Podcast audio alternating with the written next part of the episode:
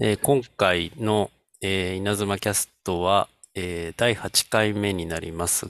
えーっと、今日はですね、えっと、ゲストとして、えー遠山さんって方にごご示意いただいてます。で、遠山さんは、えーっと、僕が運営しているコーダー道場藤井寺にもメンターとして関わってもらっていて、えーまあ、主に出会ったのは、ネットを通じて、さらにその知り合いを通じてって感じですが、出会ったのはあれですかね。今年に入ってぐらいですよね、確かね。今年ですね。そうですよね。多分。はい。今年です、今年です。そうですね。なので、まだ1年経ってないんですけど、結構密に話をさせてもらっていて、あの、ちょっと今回も出てもらいたいなと思って、前から思ってて、出てもらうことにしました。で、えっと、遠山さんはいろいろな肩書きがあってですね、まあ、すべてを話せないなっていう話を事前にしたんですけど、えっと、ちょっとまず、えー本業と、あとサブ的なお仕事というか、があって、まず本業の方ですね、マジシャンってことなんですけど、 マジシャンについてちょっと、まあ、どんなマジックしてるのかっていうのを、ちょっと簡単にちょっとさらっとお話ししてもらって大丈夫ですかはい。いいですかあ、あ、どうぞ。遠山とも、あ、遠山と申します。よろしくお願いいたします。えっ、と、まあ、本業、心の本業なんですけど、一応マジシャンってことにしてまして、まあやってるマジックはクロスアップマジックっていう、いわゆるテーブルマジックですね。あの、うん、テーブルで、上で、まあ、そこに座ってる数人のお客様相手にやるマジックで、で、専門は、あの、カード、まあ、トランプですね。トランプを使ったカードマジック、あの、テーブルマジックを、まあちメインにやってうまん、す。うん。で、えっ、と、はい。はい。で、僕もでその、見せてもらったことが、コーダー道場の終わりですかね。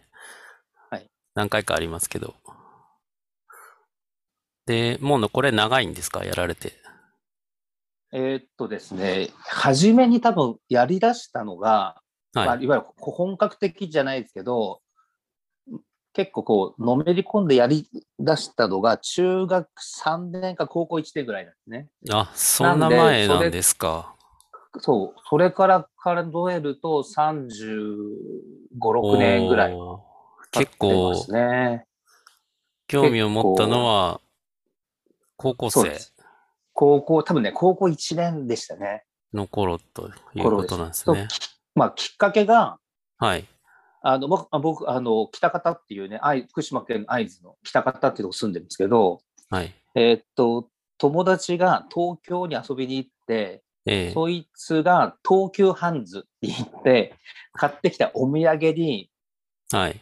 あの僕も今使ってるトランプなんですバイシクルっていうメーカーのトランプをお土産にもらって、うん。で、今までね、任天堂のプラスチックトランプしか使ってなかったんですけど、うんうん。このバイシクルっていう、まあ、紙製なんですけど、すごい使いやすくて、はい。で、それで、まあ、といじり出したのと、あと、ほぼ同時期くらいに、あの、映画でスティングっていう映画があったんですけど、はあの、ポール・ニューマンとロバート・レッド・フォードがやる、二人でやる、二人っていうか、まあメインの、い。うんまあ詐欺師の映画ですよね。うんあうの、ん今でいうオーシャンズの、まあ、原型でもないんですけど、オーシャンズみたいなやつの昔、今、オーシャンズだと、ジョージ・クルーニーとブラッド・ピットがメインでやってますけど、それの、まあ昔のハリウッド映画の詐欺師の映画があって、それを見て、その時にポール・ニューマンが、あのーその作業する相手に対に、いいまあ、いいかさまポーカーをする前に、ええ。まあ、カードの、まあ、デモンストレーションっていうんですかね、カードさばきのデモンストレーションやったのを見て、真似したくて、おーで、ちょっとトランプをもらった時が、もらったんで、それを練習しだしたっていうのがうまあーん。最初ですね。あーで、それからもうほぼ毎日1、2、3時間ぐらいずっといじってて、そう3時間もですか3時間。でもね、マジックやってる人、いろいろ聞くと、3時間じゃ全然少ないですよね。大あ、体、少ないんですね。プロを目指してる人は、寝てる時以外ずっと持ってるっていう、ああ、そういう世界なんですそのぐね。らいですね。うーん。風呂入ってるとか、寝てる時と風呂入ってる以外はずっといじってるぐらい。ああ、そっか。そのぐらいです。で、コインの人も絶えず持ってるって。電車乗ってる時もずっと持ってるっていう。 だからそこを聞くと、まだ全然いまいちだなっていう感じですけど、まあ、でも長いんですよね。でもね長いですね、本当、うんただ今はもう最近そんなにいじってないですけど、高校、大学、社会人1年目ぐらいは1年3時間いじってましたね、そういえば。あ多あ、分そうですよね。うん、うーん。そうですね。でもただ、まずは、てそうあれですか、はい最初は、その、まあ練習するじゃないですか。で、はい。練習しする、して、初めてその誰かに見せた時っていうのは、もう高校生だったりするんですかあ、高校生ですね。はいあ、そうなんですね。はい。うんただなんか調子に乗って、まあ、あのやりだしたのが大学ぐらいでちょうどその時にミスターマリックと か、ああ、なるほどね。ミスターノリノリックとか ノリックとか。ノリックとかちょうどねマジックが僕があの知ってる中のマジックブームが来た時があってだいたい87、8年ぐらい90年ちょっと前ぐらい、はい90年前後ぐらいですかね、はいあったんで、その時にテレビを見ながら、んまあ、大体テレビ見て、どんなネタやってるかわかるんで、種とかも。あこれ真似そうなんですね。そう真似しだしたのがその頃ですかね。あで、その後、本当に調子こいてやりだしたのは今から15年ぐらい前で、本当にテレビに出てる人と同じことができるようになったのが大体15年ぐらい前ですね。ーええまあでも、テレビに出てる人と同じぐらいができるって思えるレベルまで上がったっていうこと上ですがよっね。たのがね、15年ぐらい前ですね。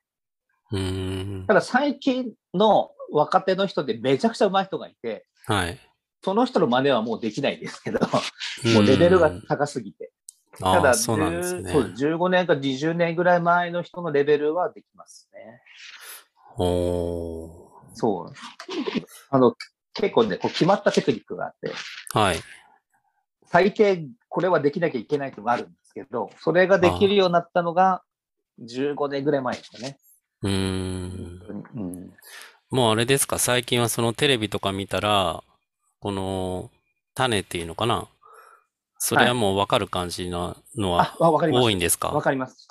あ、あのそうなんですね。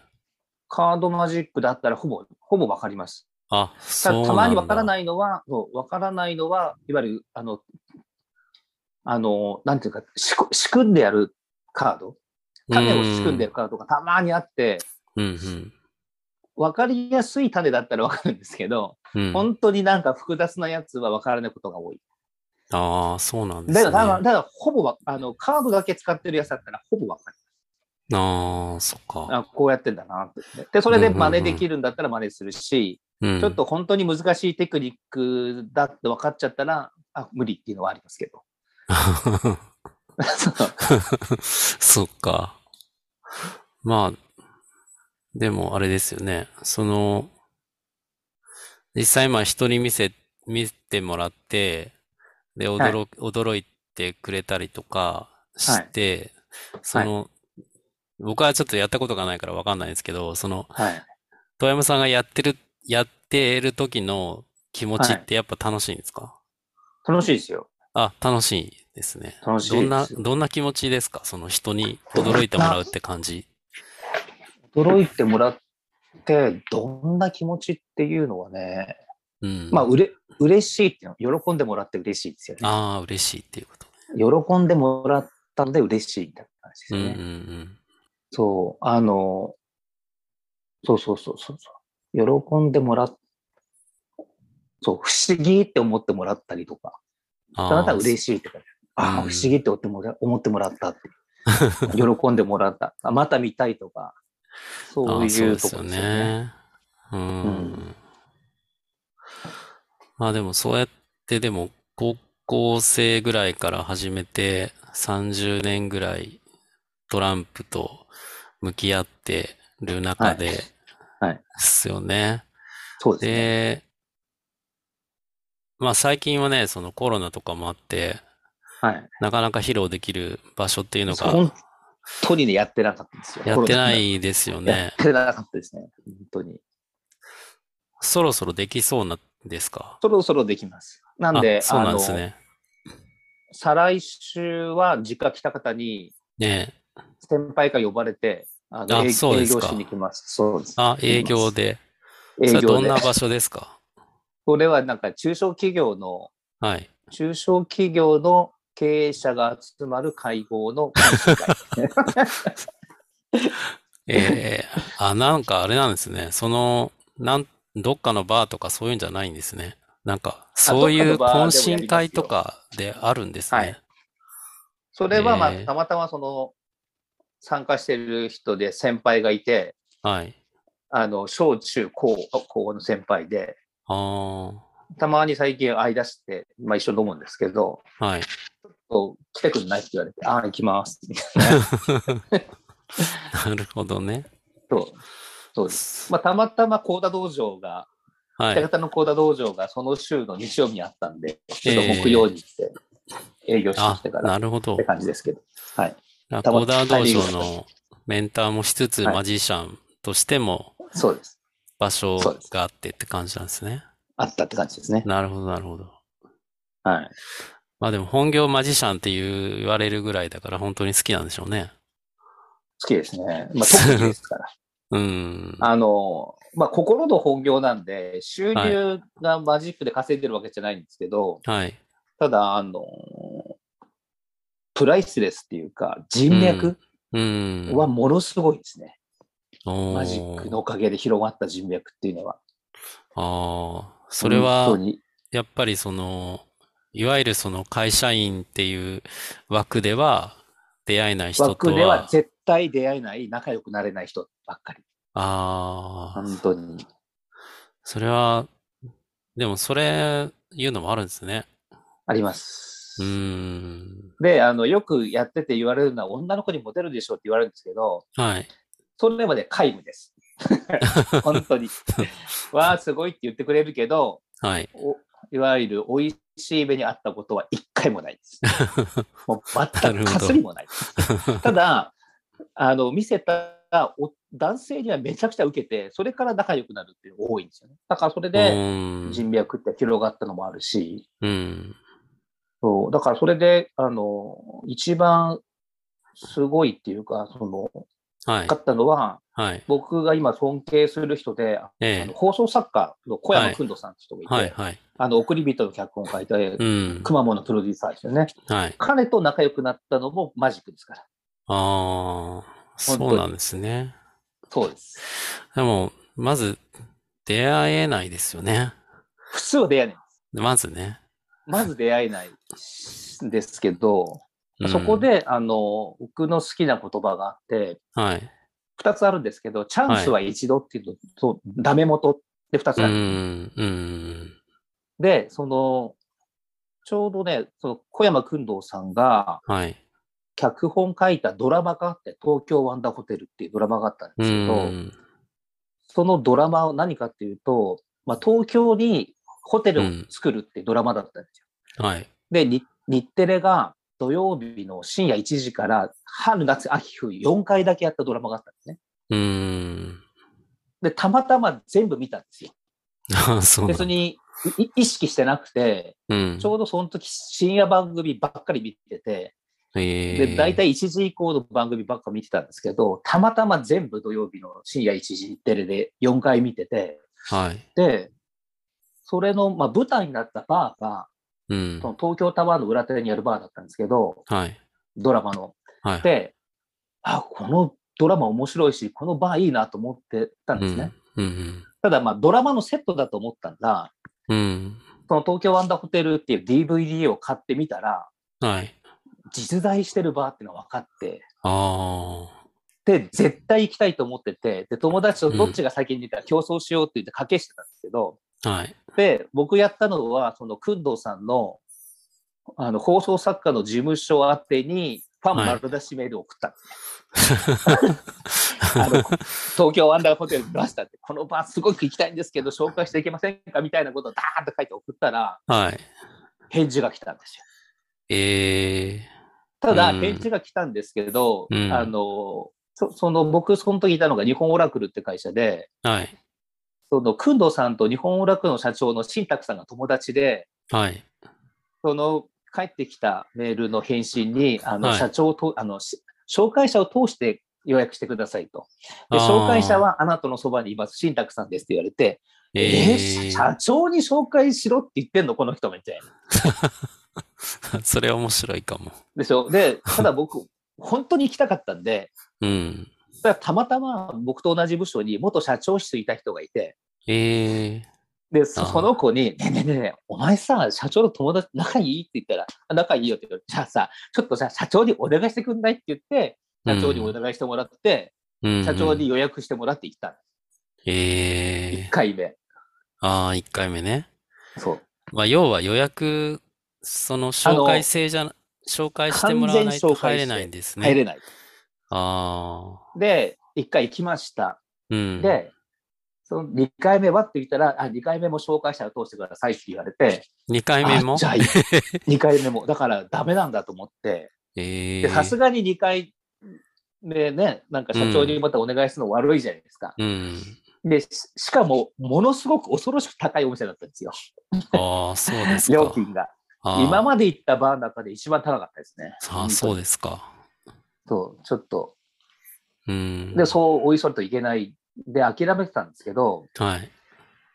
ただ、工藤さんの、まああの、今、あの、え FM 横浜で番組持ってて、えフューチャースケープって言うんですけど、それの、ポッドキャストがあったんです裏フューチャースケープっていうのがあって、えああ、そうなんだ。そうなんですで、そこで、あの、その、くんどさんの会社が、えっ、と、神谷町にあって、うん。で、まあ、そくんどさん、放送作家の事務所以外に、オレンジャーのパートナーズっていう、うんうまんあ、企画会社が持ってて、うん。そこにの受付はパン屋なんですね。ほ受付が。う。うん会社があるんだけど、会社の受付がパン屋で、うん。うん。で、そこのパン屋に、えっ、と、東京23区外から自転車でとかなんかで来たら、ミレーウォータープレゼントするっていう企画を立ち上げたんです。企画ってその番組の中で。うん。そしたら誰も来なかったんですよ。まあ、そりゃそうですね。平日しかやってないし、うん。基本聞いてる人が横浜の人ばっかりだから、神奈川の人ばっかりで、そんなに暇がないからみんな行けなかったから、うんで、翌週からなんか、じゃあハードルを下げようと。例えば、うん会議を、まあ、会社のね、なんか時サボってきたりとか、うん一息歩いてきたらあげるとかって、うん。で僕も思ったのが、えっと、ちょうどね、金曜日に午前中、あの、まあ、パートナーさんというか取引先と打ち合わせして、うんもう会社戻るだけだったんで、はい昼暇だったんで、はい。じゃあちょっと行ってみようかなと。うん。で、一息歩くとか言ってるけど、うん。そんな話聞いても面白くないから、マジックだったらできるから、マジックあトランプ持ってたんで、うんマジック見せたらなんかできないかなと思って行きました。あ。うん。で、受付に行って、あの、こういう、俺、あの、こういう企画で来たんですけどって言われて、え、うあ、んじゃあ、あの、歩いてきたんですか、え、違います。あの、カードマジックだったら見せられるんですけど、そんな歩いた話とかしてもつまんないんで、マジックでどうですかって言ったら、受付の女性が、あ、うん私の一緒は決めれないんで、くんどさん聞いてきますとか言って、うん。で、くんどさんが来て、お、これもくんどだと思って、 うん。で、工藤さんが、いや、あの、なんあ歩いてきたのいや、違います。あの、カードマジックだったら見せれるんですけど、 ダメですかって言ったらあ、じゃあ面白いね。じゃあみんなで見ようって言って、そのミーティングしてる場に連れてかれて、へえ。で、マジックやりました。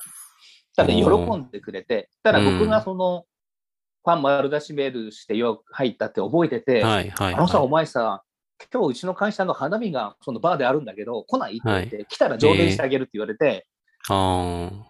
で、予約、あの友達との約束あったけど、全部キャンセルして、うん。行きましたよ。ああ。それからですへね、ー仲良くなったのが。そああ、そうなんですねう。だから、ダメ元でやってみたら意外と行くっていうのと、うん。チャンスは1回しかないんで、大体そんなのって。ああ、そうですね。食いつかなきゃいけない。う1回。ん。うん。に二度と来ないと思って。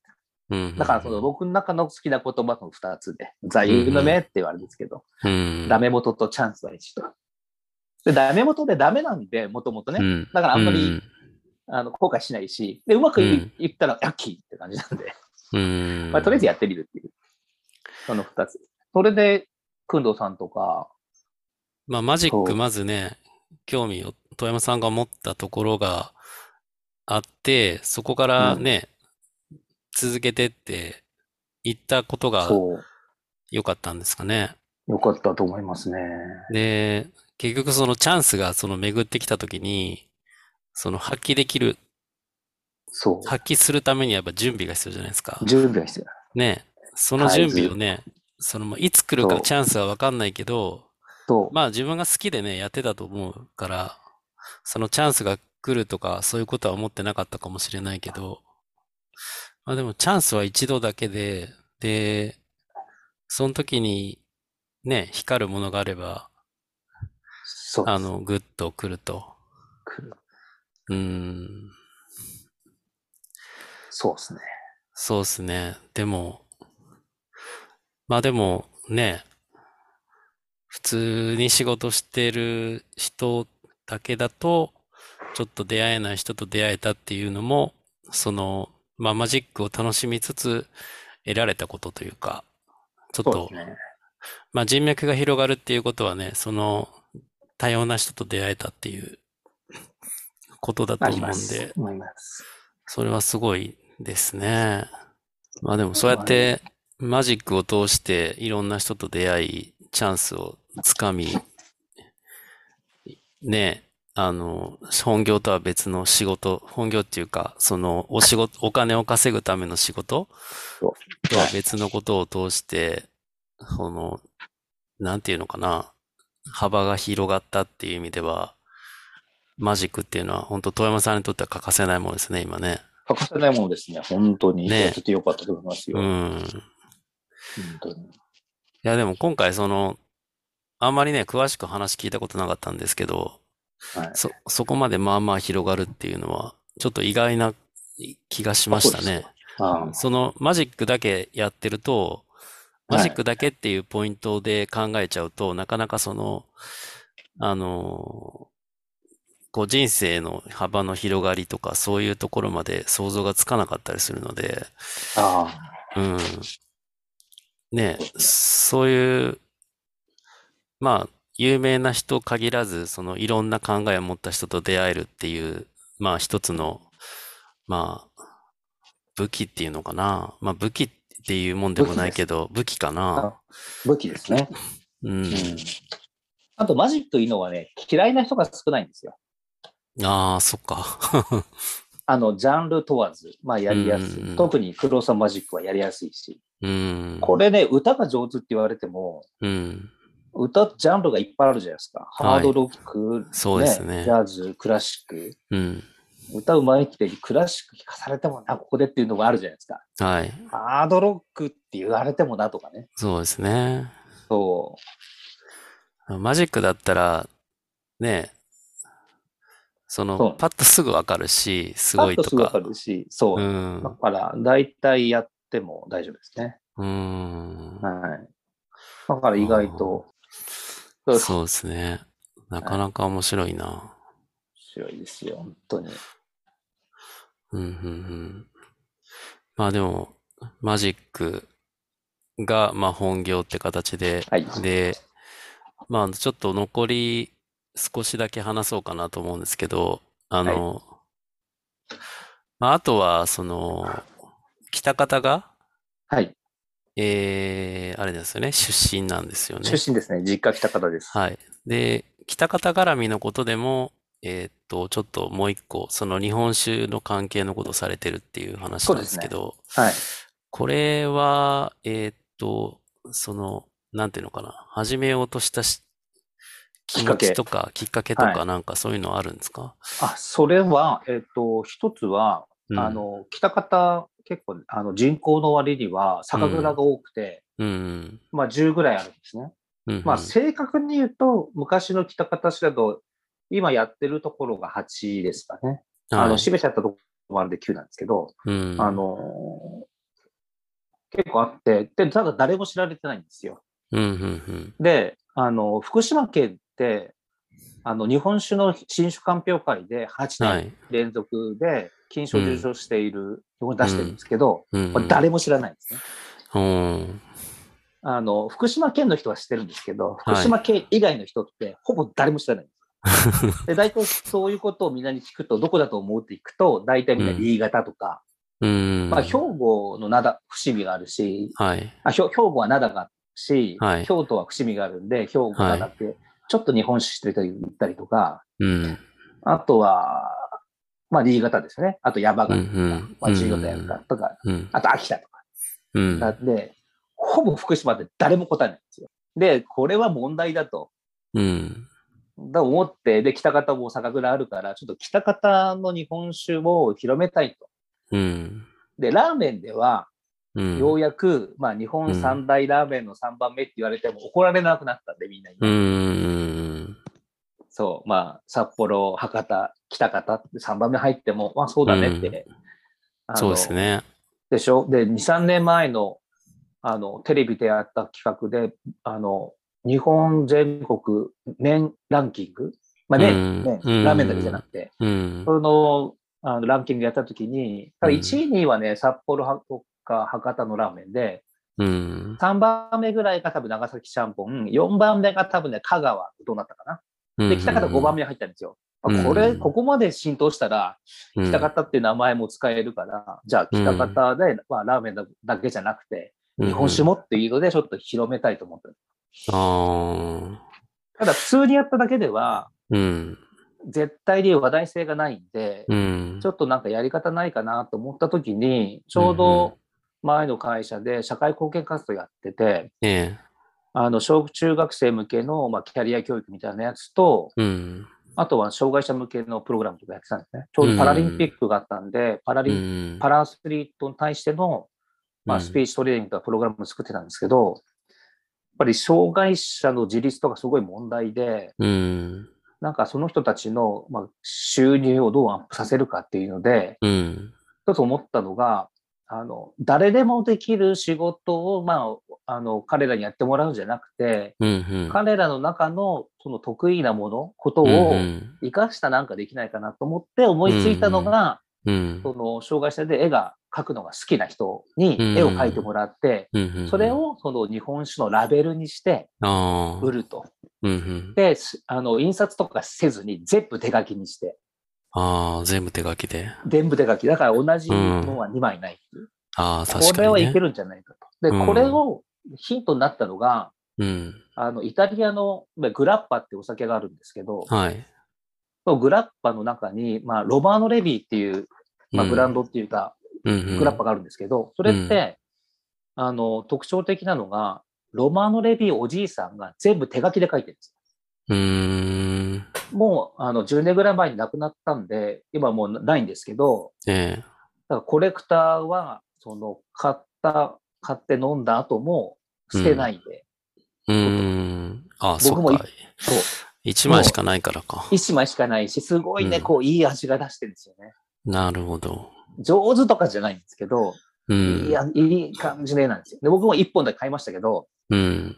あ、だから、そういうコレクターがいるんだったら、手書きのラベルとかって、手書きのやつって結構価値があるかなと思って、うん。で、それで2、3年、2年前ぐらいからちょっとうん。思考でやって、クラウドファンディングでもちょっとやって、はい。売り出したんうです。ん。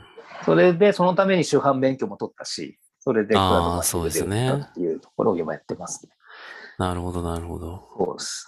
まあでも、北方で、そのし、ね、出身は北方で、今は住まいは関東で、っていう形だけど、えーっと、出身の北方に対する、まあ、なんていうのかな、社会貢献じゃないけど、そういったのもやっていて、ですよね。まあ、幸田道場もそうでしょうけど、これどうもそうですね。そうですよね。はい。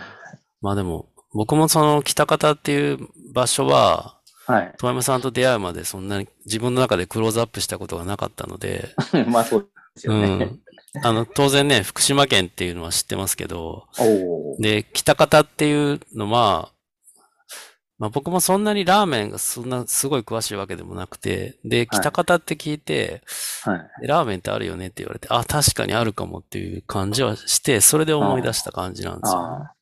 でも、北方でラーメンしかないですからね。みんな知ってるのは、多分。そうです。なので、でも意外でしたね。日本酒もあるっていう、割とあるって日いう。本酒はね、ありますね。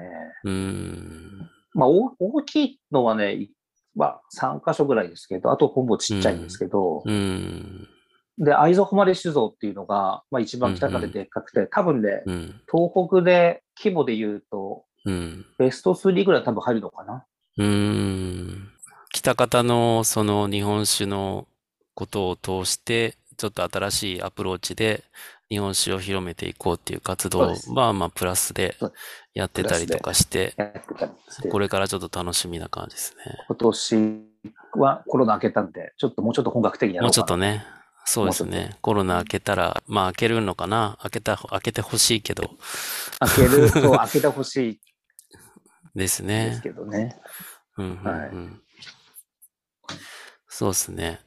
ちょっと今日は、今回はね、えっと、マジシャンのことと、あと、ちょっと北方の実際の出身の町で貢献していることとかを中心に話を聞けたので、えー、まあね、まだまだね、お話足りないことはね、 たくさんあるんですけど、ちょっと今回はここらいっぱい辺、話すことあるんですけどそうね、ですね、いっぱいあるんですけどね。まあ、全然時本間。本編はこの辺りにしようかなと思っています。で、えーっと、はいまあ本業はマジシャンということで、あとまあ副業と副業として、まあ社会貢献とかもされている中で、あの、まあこのラジオで最後に聞いてるんですけど、そのクリエイティブっていうこと、クリエイティブとは何ですかっていうことを聞いてるんですね。 で、その遠山さんが捉えるクリエイティブっていうことですね。その、いろいろ意味はあると思いますけど、遠山さんが考えるクリエイティブってどんな感じですかっていうのを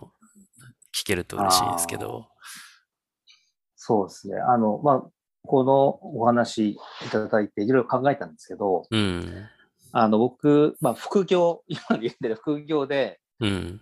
あの、京都の芸妓さんとか舞妓さんが、おはい客様に、その名刺側に配るシールタイプの先着だってがあるんですね。うん。あの、よく神社仏閣にこう貼ってあるようはいはいはい。なんですけど、あれを作ってて、うん。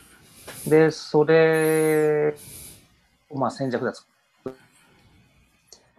まあ、それを、えっ、と、う本格、ん。最初なんか遊びで作ってたけど、本格的に、こう、受注が来るようになったきっかけが、うん。まあ、本本気で作ったっていうんですかね。おー。本気、もう本当に、本気で作ったっていう。うんうんそうすると受けるんだなっていう。やっぱりね、うん本気で作らない、本気でやらないと、別うんに、それまで、あの、いい加減っていうわけでもないけど、うん。うんうんほ本気でやるっていうか、うん。そうすると、やっぱり響くみたいな。うんうんで、そこにあるのが、あとは、うん。まあ個性っていうか変だと、お個性っていうと変ですけど、オリジナリティっていうんですかね。うん。自分でしかできないもうの。ん。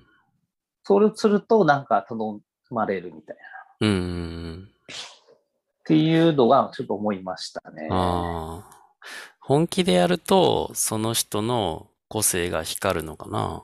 光るって感じですね。うん。で、あの、そその人っぽいっていうのは、本当は賛否両論あると思ってて、うん、あの、芸術系だったら、アートだったら、うん。この人っぽいのはあるけれど、うん工業デザインだったら多分ダメだと、個人的にダメだと思ってて、うん。その人っぽくない、その人は色が出なうんういデザインしなきゃいけないのもあるんで、ちょっとあれですけど、ただ本気で作るっていうのはすごい大事だな。うん。まあ、手手抜きをしてるわけっていう、そういう意味じゃないんだけど、うんうん。なんか本気でやるっていうのは何事にも、うんそう、大事ですよねっていうのはそう思でいましすたねね。。なるほどこ。れ、クリエイティブ、B クリエイティブだけじゃないんですけど、本気でやるっていうと響くっていううんうん感じかなっていううん。。うん。まあ本気でやって、さっきの好きな言葉っていうのもありますけど、チャンスは一度ダメ一元度っていうダメ元って本気でやって、ね、チャンスは一度かもしれないけど、本気でやって、ダメ元かもしれないけど、はい本気でやってっていう。本気で やって。それね、意外と行くんですよ。本当に本気でやると。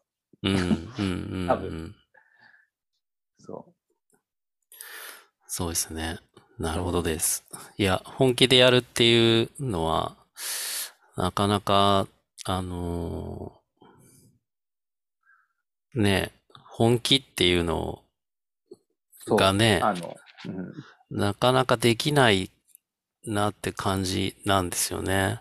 うんなんですけど、でも本気でやるってタイミングがやっぱりそう。あると、やっぱその日々の暮らしの中に彩りっていうのかな、ができる気がしますね。